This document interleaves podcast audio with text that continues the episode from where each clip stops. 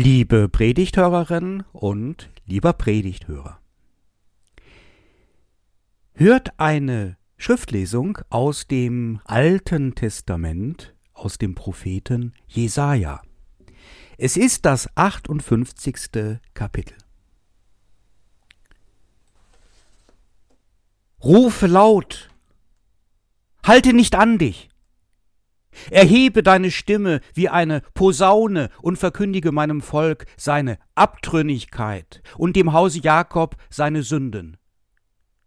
Sie suchen mich täglich und wollen gerne meine Wege wissen, als wären sie ein Volk, das die Gerechtigkeit schon getan hat und das Recht seines Gottes nicht verlassen hätte. Sie fordern von mir Recht, sie wollen, dass Gott ihnen nahe sei, Warum fasten wir und du siehst es nicht an? Warum kasteien wir unseren Leib und du willst es nicht wissen? Siehe, an dem Tag, da ihr fastet, geht ihr doch euren Geschäften nach und bedrückt alle eure Arbeiter. Siehe, wenn ihr fastet, hadert und zankt ihr und schlagt mit gottloser Faust rein. Ihr sollt nicht so fasten, wie ihr jetzt tut, wenn eure Stimme in der Höhe gehört werden soll. Soll das ein Fasten sein, an dem ich gefallen habe? Ein Tag, an dem man sich kasteit oder seinen Kopf hängen lässt wie Schilf und in Sack und Asche sich bettet? Wollt ihr das ein Fasten nennen und einen Tag, an dem der Herr wohlgefallen hat? Ist nicht das ein Fasten, an dem ich gefallen habe? Lass los, die du mit Unrecht gebunden hast, lass ledig, auf die du das Joch gelegt hast, gib frei, die du bedrückst. Reiß jedes Joch weg. Heißt das nicht? Brich dem Hungrigen dein Brot. Und die im Elend ohne Obdach sind, führe ins Haus. Wenn du einen nackt siehst, so kleide ihn und entzieh dich nicht deinem Fleisch und Blut. Dann wird das Licht, dein Licht, hervorbrechen wie die Morgenröte, und deine Heilung wird schnell voranschreiten, und deine Gerechtigkeit wird vor dir hergehen, und die Herrlichkeit des Herrn wird deinen Zug beschließen. Dann wirst du rufen, und der Herr wird dir antworten.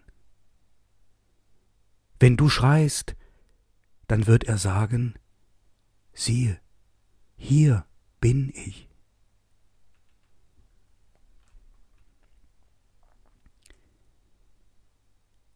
Jesaja war einer der größten alttestamentlichen Propheten einer, der seinen Dienst versah als Priester in dem Tempel zu Jerusalem.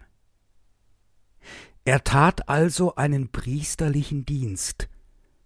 Seine Aufgabe war es, etwas zu vermitteln, etwas zu vermitteln zwischen Gott und den Menschen.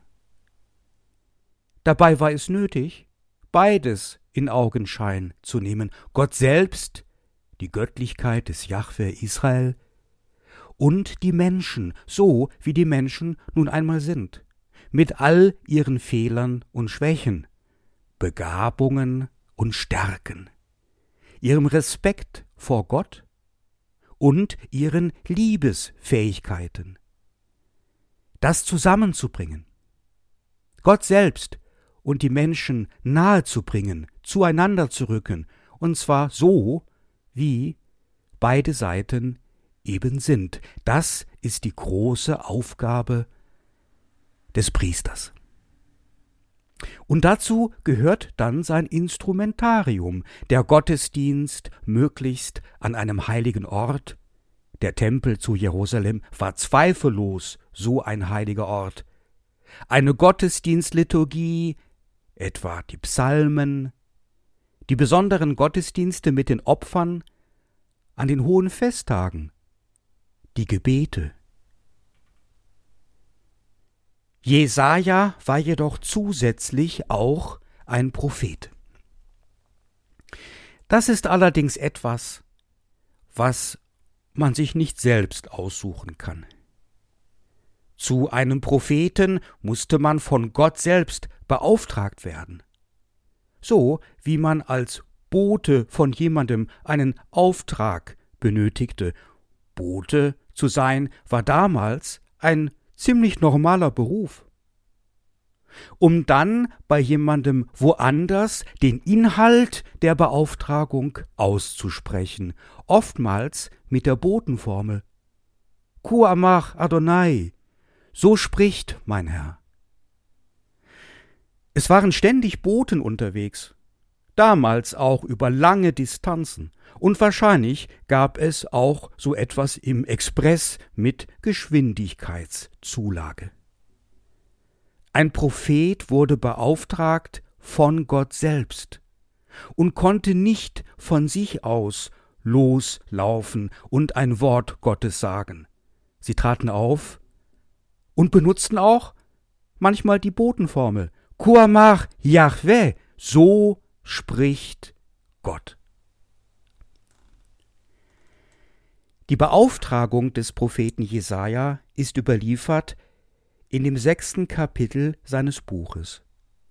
Und hier ist auch von der Anwesenheit Gottes die Rede. Von einer Anwesenheit Gottes, die man sehen und wahrnehmen kann, ist nur selten die Rede in der Bibel. Da fällt mir erst einmal der brennende Dornbusch ein, welchen Moses sah im Buch Exodus Kapitel 3 und die Erscheinung Gottes im Säuseln des Windhauches bei dem Propheten Elia im ersten Buch der Könige, Kapitel 19.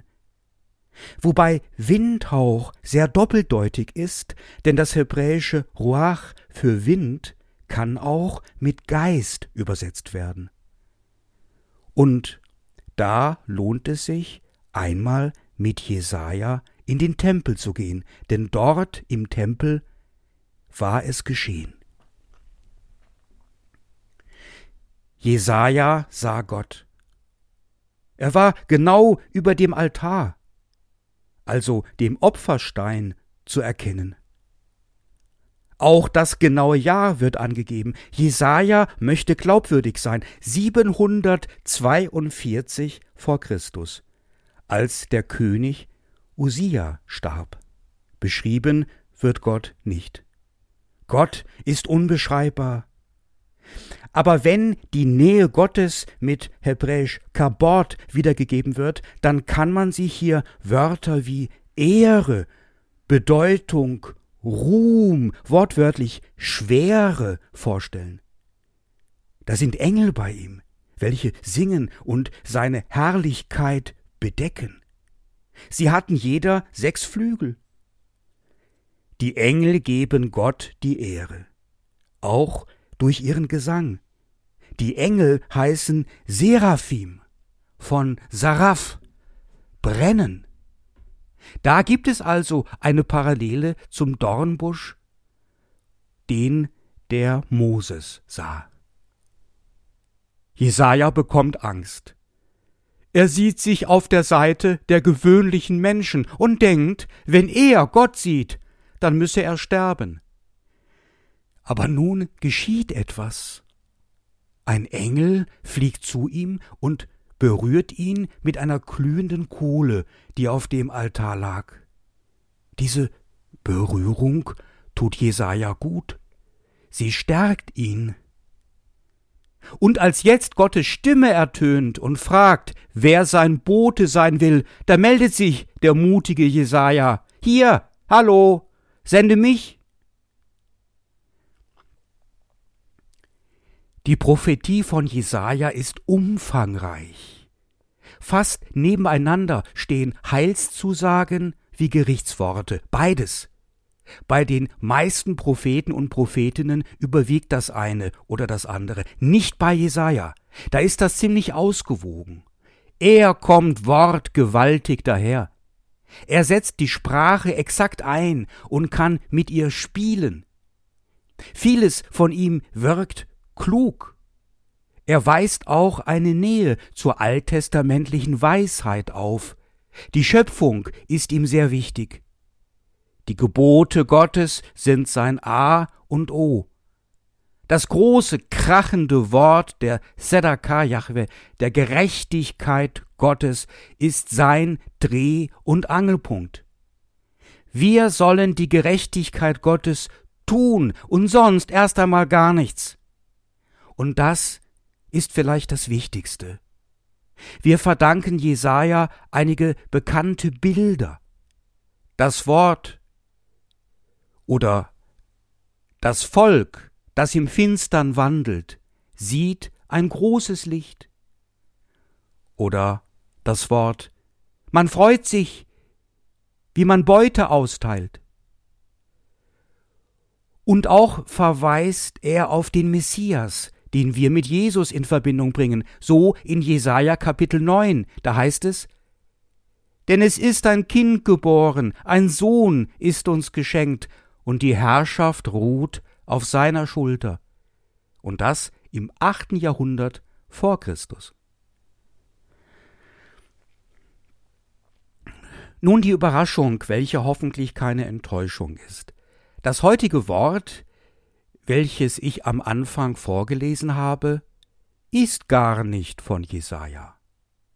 Es findet sich ja im 58. Kapitel seines langen Buches, also ziemlich weit hinten. Es ist so. Wenn man sich wissenschaftlich mit der Bibel beschäftigt, dann lernt man Methoden, mit deren Hilfe man die Texte analysieren und zuordnen kann, das Alter bestimmen kann und die Stellung einzelner Abschnitte im Gesamtzusammenhang bestimmen und die Urheberschaft danach bezeichnen kann.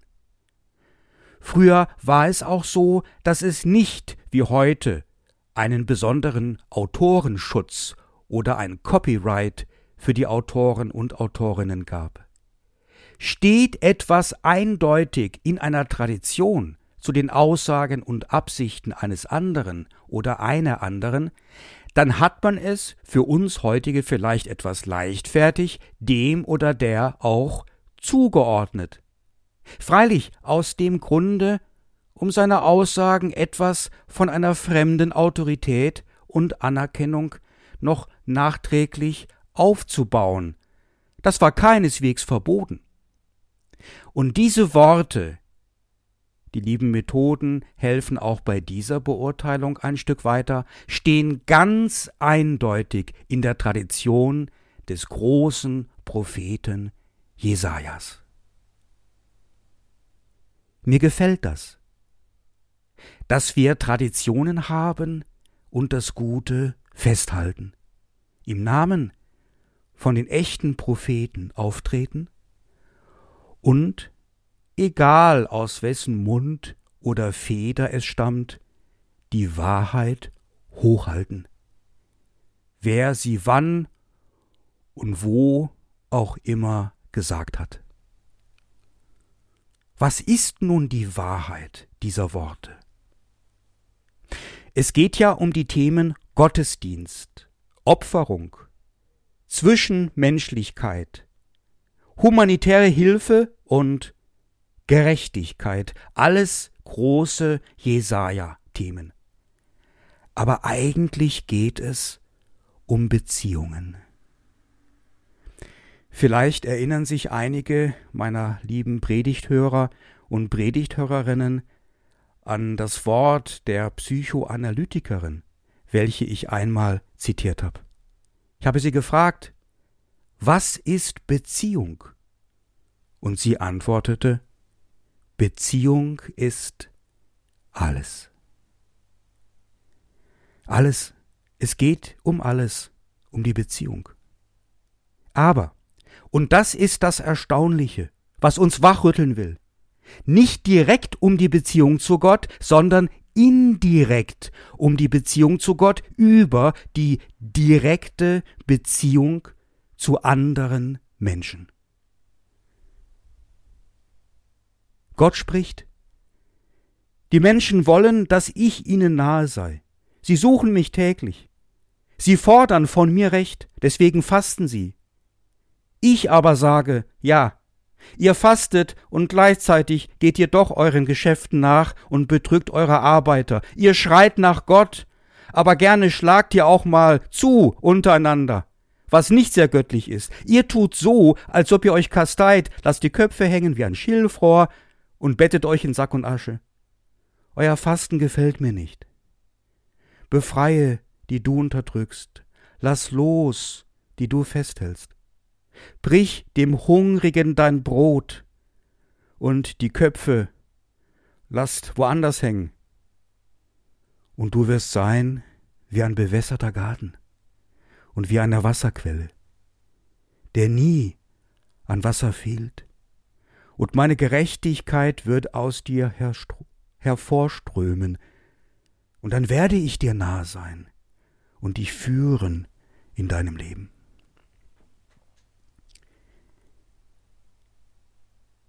Die Nähe hinein in die Gerechtigkeit Gottes führt über eine gerechte Nähe zu den Menschen. Gut, dass wir einander haben. Dieses Lied von Manfred Siebald singen wir auch gleich. Gut, dass wir Kinder haben und Eltern und Nachbarn und Freundinnen, Arbeitskolleginnen und Vorgesetzte, denn dadurch haben wir die Möglichkeit, einen alltäglichen Gottesdienst zu leisten, Gott zu dienen und zu erfahren. Gott dient uns. Ich möchte das gerne an einigen Beispielen deutlich machen. Es wird in den christlichen Kirchen in diesen Tagen fast überall in Europa beklagt, der Gottesdienstbesuch würde rapide abnehmen. Jesaja würde nun womöglich zu den verbleibenden Gottesdienstbesuchern sagen: Gut, dann bringt ihr noch andere mit. Der Gottesdienst beginnt doch gar nicht, wenn die Kirchenglocken erschallen, sondern schon früher. Wenn ihr überlegt, wen nehme ich mit in den Gottesdienst und warum gerade diese Person, dann beginnt womöglich der Gottesdienst schon, schon mit dieser Einladung per Telefon, welche womöglich Überraschung auslöst, oder dem gemeinsamen Fußweg hin zur Kirche. Oder andersherum. Man geht gar nicht in die Kirche, sondern lehnt die Kirche und den Gottesdienst ab.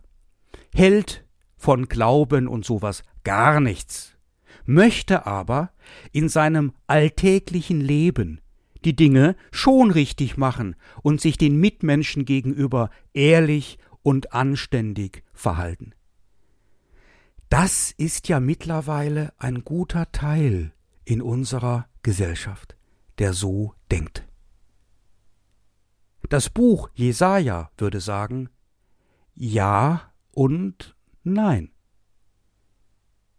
Nein, wenn du gar keinen Gottesbezug dabei hast, Woher sollst du denn dann wissen, was wirklich gut ist und was schlecht? Sicher, es gibt Regeln und allgemeine moralische Gebote, die im ethischen Interesse stehen. Aber die herauszufinden, ist gar nicht so einfach. Da läuft man dann Gefahr, doch eher den eigenen Wünschen und Zielsetzungen zu folgen, auch wenn man das gar nicht merkt Hast du aber einen Gottesbezug, ja dann ist es schon komisch. Wenn du nichts weiter von ihm wissen willst, auch im Gottesdienst, in der Verkündigung nicht oder durch Jesus Christus, oder einfach nicht die Gemeinschaft derer suchen willst, die mit dir an Gott glauben. Nächstes Beispiel. Wieder andersherum. Heute war wieder ein Artikel in der Tageszeitung über die sprunghafte Zunahme der Gewaltdelikte gegen Polizisten und Polizistinnen und anderen Rettungskräften und professionell Helfenden. Als ob da ein neuer teuflischer Volkssport entstünde. Naja, also dann musst du schon Obacht geben, dass er nicht sauer ist. Jedenfalls ist es dann mit der Gottesnähe womöglich erst einmal Flaute. Ein richtig schönes Leben solltest du dann vielleicht besser doch nicht erwarten. Man sollte den alten Herrn vielleicht lieber doch nicht ärgern. Und Feuerwerkskörper auf Kinder abzuschließen, abzuschießen, ist eher nicht so gut. Ich habe allerdings auch ein schlechtes Gewissen, wenn ich das sage, denn da scheinen mir einige Leute eher richtig krank und gestört zu sein als kriminell und brauchen wahrscheinlich einfach Hilfe. Reden wir über uns? Über unsere Fehler, über unsere Neigung, für uns selbst die Freiheit einzufordern, aber andere zu versklaven. Auch in einem übertragenen Sinne, sie festzulegen, sie zu binden, sie zu unterdrücken und ihnen damit auch Gewalt anzutun in einem kleinen alltäglichen Rahmen, nicht darauf zu achten, was ihrer Freiheit dient und ihrem Verhältnis zum frei machenden Gott. Und das können Verhaltensweisen sein, die uns gar nicht immer so bewusst sind. Was tun wir uns einander an? Wie engen wir uns ein? Wem mache ich Angst und du? Das sind Fragen, die uns gerade jetzt in der vor uns liegenden Fastenzeit beschäftigen können. Ein letztes Beispiel. Gestern Abend war ein Karnevalszug in dem Dorf, in welchem ich wohne, in Nordhofen. Was war das schön! Ich stand einfach da und sah die wunderbaren Karnevalswagen langsam im Schritttempo an mir vorüberziehen. Zu meiner Freude entdeckte ich auch einen Wagen mit unserer Kirche deren Turm im letzten Jahr brannte, und von der Feuerwehr, natürlich, wie da stand auch mit der Hilfe Gottes, gelöscht wurde. Was war das schön, die jungen Menschen zu sehen, wie sie feiern, laut Musik hören, lachen, das Leben genießen und nahe beieinander stehen nach dieser schweren Zeit der Corona-Pandemie. Und dabei auch einfach Freude haben. Und nahe bei Gott sind, dachte ich mir. Denn auch das sagt das Jesaja-Buch. Wenn wir unsere Feste feiern und dabei Gottes Gerechtigkeit praktizieren, was wäre das für ein himmlisches Leben. Uns gemeinsam freuen und nicht auf Kosten anderer. Auch die Fremden mit einschließen in unsere Freude und dabei gemeinsam tief im Bodensatz unserer Existenz etwas aufleuchten sehen von der Liebe Gottes. Da drückte mir jemand einen Schnaps in einem kleinen Pappbecher in die Hand. Und wieder jemand, gleich darauf, eine kleine Dose Prosecco. Und sofort danach gab es noch eine Dose Bier. Naja, schließlich stand ich da mit vier Alkoholikas in zwei Händen. Und just in diesem Moment kommen zwei Konfirmanden vorbei. Auweia, Schrecksekunde, dachte ich. Was denken die jetzt von mir? Jetzt bitte eine Brise Gottes, eine Brise von Ruach. Und die Konfirmanden lächeln über das ganze Gesicht. Guten Abend, Herr Pfarrer. Schön, Sie zu sehen.